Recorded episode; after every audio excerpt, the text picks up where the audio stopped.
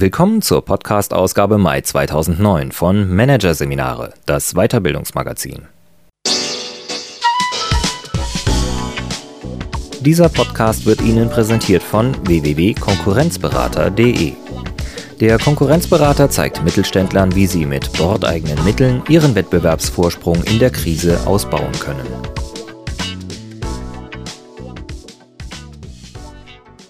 Am Ende dieser Ausgabe hören Sie noch ein paar kurze Hinweise auf weitere Podcasts aus dem aktuellen Heft. Doch zunächst Mentaltraining für Manager. Die Macht des Unterbewussten von André Martens. Die Kraft der Gedanken steht hoch im Kurs.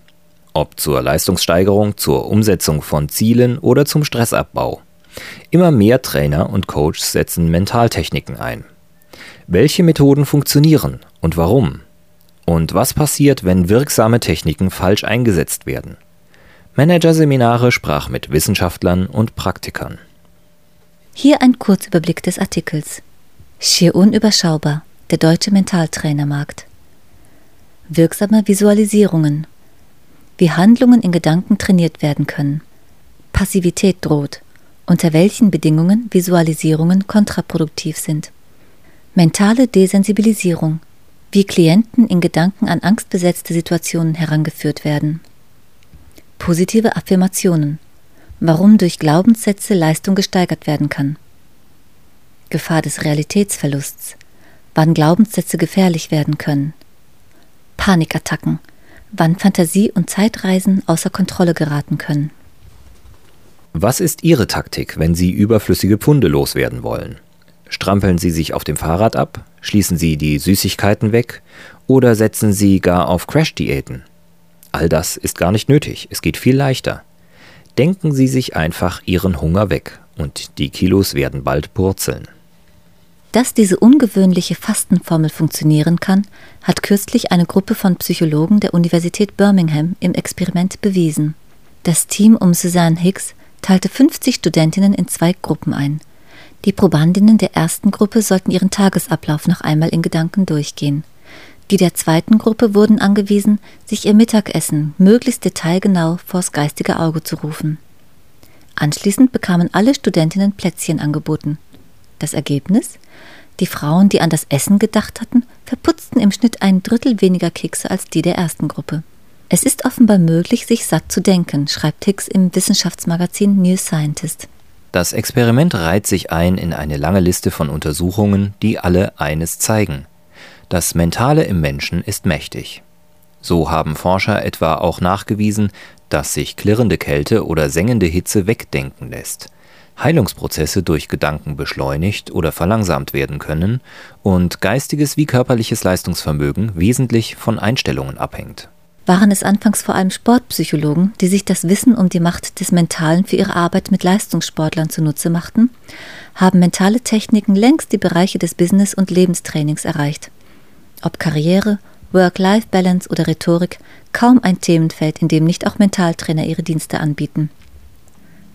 Allein in Deutschland sind 25.000 bis 35.000 Personen mit dem Label Mentaltrainer oder Mental Coach unterwegs, schätzt Andreas Zimmermann. Der Psychologe, der an seiner privaten Akademie für psychologische Bildung im bayerischen Pocking Mentaltrainer ausbildet, beobachtet seit einigen Jahren einen regelrechten Wildwuchs am Mentaltrainermarkt. Hintergrund? Der Berufstitel Mentaltrainer ist nicht geschützt. Jeder kann sich so nennen. Viele haben nur ein oder zwei Seminare zu einer spezifischen Methode besucht, waren fasziniert und beschlossen daraus einen Job zu machen, sagt Zimmermann. Die Folge laut dem Psychologen, gerade einmal jeder zehnte bis fünfzehnte Mentaltrainer verfügt über das Know-how, das für einen verantwortungsvollen Umgang mit Klienten notwendig ist. Auch um jene zu unterstützen, die auf der Suche nach einem, wie er es ausdrückt, solide ausgebildete Mentaltrainer sind, hat er einen Verband gegründet. Die Deutsche Gesellschaft für mentales Training hat mittlerweile rund 100 Mitglieder. Wie alle Berufsverbände hat sie sich auf die Fahne geschrieben, professionelle Standards durchzusetzen – im Bereich Mentaltraining zweifellos eine wichtige Aufgabe, denn die meisten Methoden, die dort angewendet werden, wirken, manchmal jedoch in die falsche Richtung, und dann wird es gefährlich. Einatmen, intoniert Andreas Sachs. Der Brustkorb des Mannes, der ihm gegenüber im Sessel sitzt, hebt sich. Ausatmen. sagt Sachs und der Mann lässt leise pfeifend die Luft entweichen. Seine Augen sind geschlossen, im Gesicht zuckt kein Muskel. Im Hintergrund läuft jene monotone Musik, die Fitnesstrainer gerne beim Cool Down am Ende des Kurses auflegen, wenn alle erschöpft auf den Matten liegen. Sie befinden sich im Meeting mit ihren Kollegen, sagt Sachs. Sie sind der Einzige am Tisch, der steht. Alle Köpfe sind ihnen zugedreht. Interesse spiegelt sich auf den Gesichtern wider. Einige lächeln ihnen zu. Andreas Sachs ist Mentaltrainer und zwar einer von den solide ausgebildeten, wie Andreas Zimmermann sagen würde. In seiner Vita stehen eine Trainerausbildung, eine Ausbildung in systemischer Organisationsaufstellung und eine ganze Reihe von Fortbildungen zu mentalen Techniken. Die meisten seiner Klienten sind Manager. In seinem Institut SOOM Sport und Management im niederösterreichischen Gieshübel zeigt ihnen der ehemalige Topmanager meistens Wege auf, um mit Stress umzugehen und verborgene Leistungsreserven zu heben. Der Fall des Klienten, mit dem Sachs gerade arbeitet, fällt da allerdings leicht aus der Reihe. Es handelt sich um eine Nachwuchsführungskraft, die über mangelndes Durchsetzungsvermögen klagt. Im monatlichen Abteilungsleiter-Meeting wischen ihre älteren Kollegen ihre Argumente meist weg oder ignorieren sie gar ganz. Mittlerweile kostet es den Abteilungsleiter bereits Überwindung, in der Runde überhaupt das Wort zu ergreifen. Um dem Mann Sicherheit zu geben, nutzt Sachs die Paradedisziplin des Mentaltrainings, die Visualisierung. Bei der Visualisierung wird der Klient, zum Beispiel mit Übungen aus dem autogenen Training, zunächst in einen Zustand der absoluten Entspannung versetzt, den sogenannten Alpha-Zustand. In diesem Zustand ist das Unterbewusstsein besonders empfänglich, erklärt Sachs. Dann lässt der Trainer via Beschreibung im Kopf des Klienten ein Bild entstehen, das eine gewünschte Situation darstellt. Mentaltrainer Sachs das Unterbewusstsein kann nicht zwischen Realität und Fiktion unterscheiden. Alle Bilder werden als wirklich wahrgenommen. Die Folge? Befindet sich der Klient in der Situation, die er vorher visualisiert hat, beginnt das im Unterbewusstsein implementierte Bild seine Wirkung zu entfalten. Der Abteilungsleiter erinnert sich im Meeting unterbewusst daran, wie er selbstsicher und überzeugend seine Argumente vorgetragen hat. Positive Emotionen werden freigesetzt. Er fühlt sich sicher und wirkt daher tatsächlich überzeugender. Visualisierungen wirken im Prinzip wie selbsterfüllende Prophezeiungen, erklärt Sachs. Damit dieser Mechanismus greifen kann, sind laut Mentaltrainer-Ausbilder Andreas Zimmermann zwei Grundsätze zu beachten. Erstens, die Visualisierung muss sich auf eine konkrete Situation beziehen. Und zweitens, sie darf der Realität immer nur ein kleines Stück voraus sein. Und genau hier liegt seiner Meinung nach der Hund begraben. Viele Mentaltrainer erzeugen via Visualisierung pauschale Positivbilder, die eher das Prädikat Wunschtraum statt Zielvorstellung verdienen, sagt Zimmermann. Die seien meist wirkungslos, manchmal sogar kontraproduktiv. Pauschale Positivimaginationen verführen zum rein gedanklichen Konsum, bestätigt Professor Dr. Astrid Schütz von der Universität Chemnitz.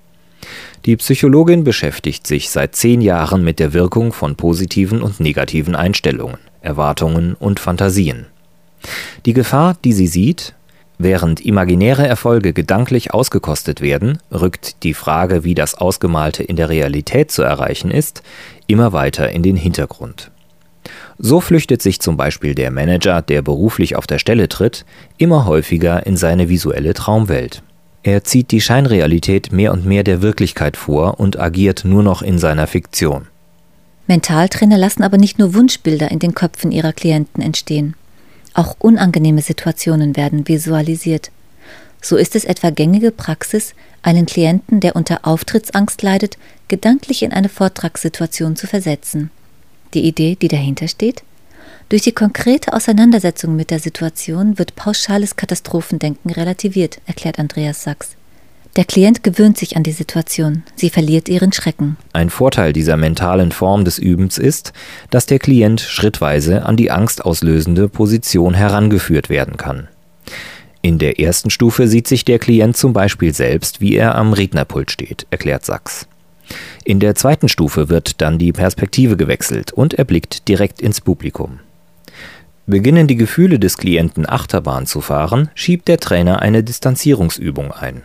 Zum Beispiel wieder einen Perspektivenwechsel. Es ist ein behutsames Herantasten, schildert der Mentaltrainer. Trotzdem begibt sich der Trainer bei dieser Form der mentalen Desensibilisierung leicht auf dünnes Eis, warnt Verbandsvertreter Zimmermann. Die Gretchenfrage ist, ob es sich bei der Angst des Klienten nicht bereits um eine Phobie, also eine psychische Störung, handelt.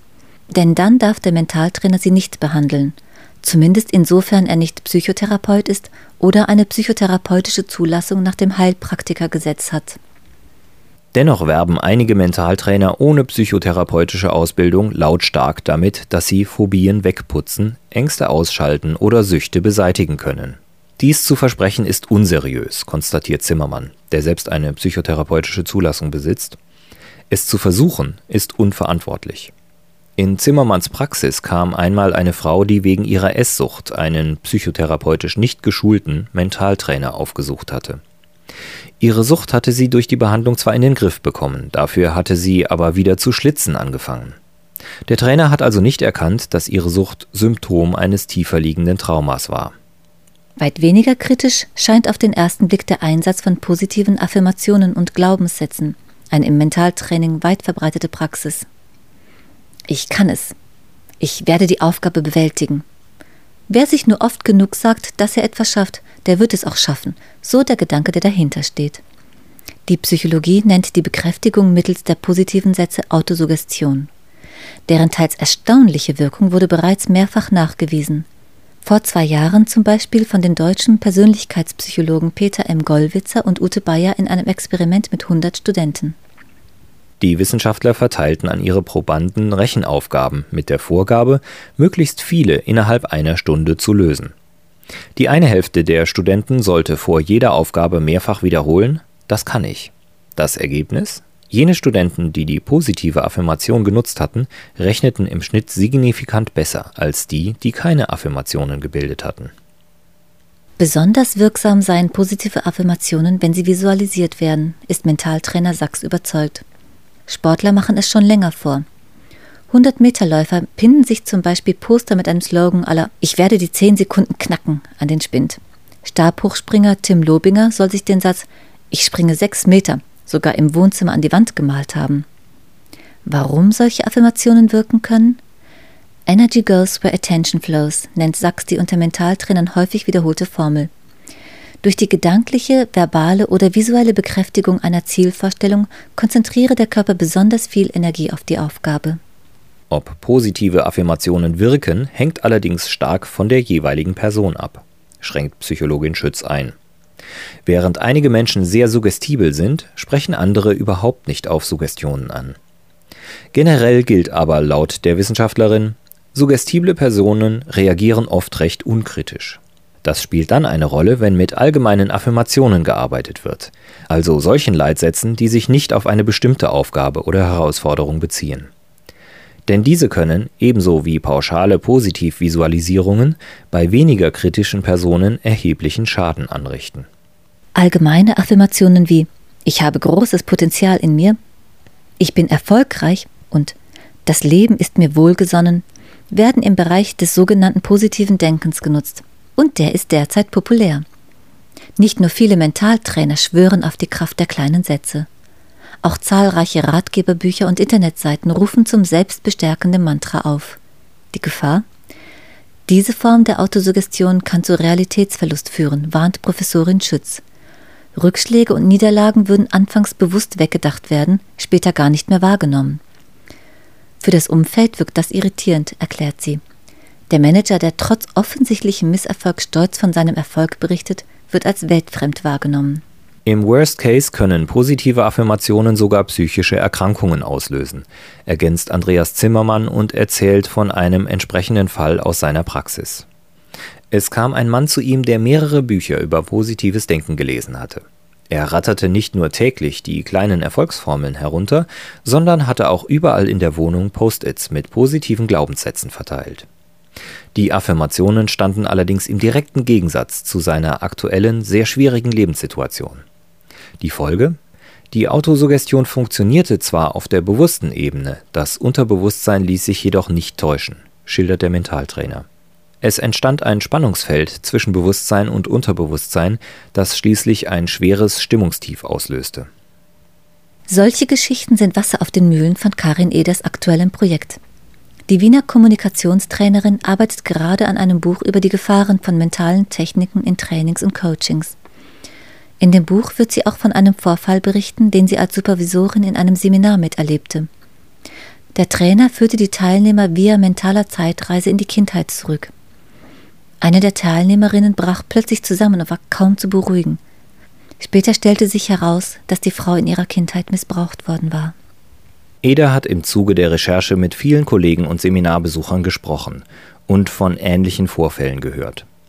So wird sie in ihrem Buch zum Beispiel schildern, wie Mentaltrainer durch Visualisierungen Panik bei ihren Klienten auslösten, weil sie nicht wussten, dass diese unter Klaustrophobie oder einer Wasserphobie leiden. Ziel des Buches ist es aber nicht, die mentalen Techniken zu verteufeln. Vielmehr will sie für einen sensibleren und verantwortungsvolleren Umgang mit ihnen werben. Die größte Gefahr des Mentaltrainings besteht darin, dass viele Trainer die Wirkung der Techniken unterschätzen, sagt sie. Das Mentale ist mächtiger, als wir uns vorstellen können.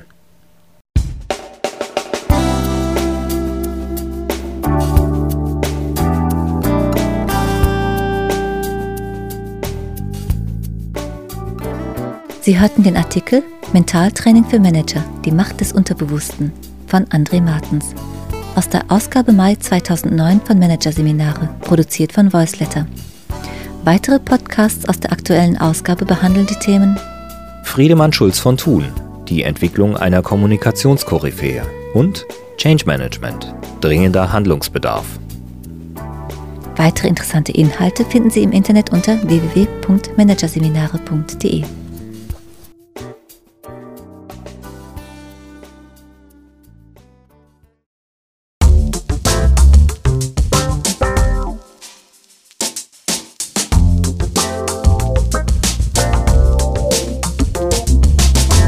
Das war der Podcast von Managerseminare, das Weiterbildungsmagazin. Ausgabe Mai 2009. Dieser Podcast wird Ihnen präsentiert von www.konkurrenzberater.de. Konkurrenzanalyse als Navigationssystem für den Mittelstand.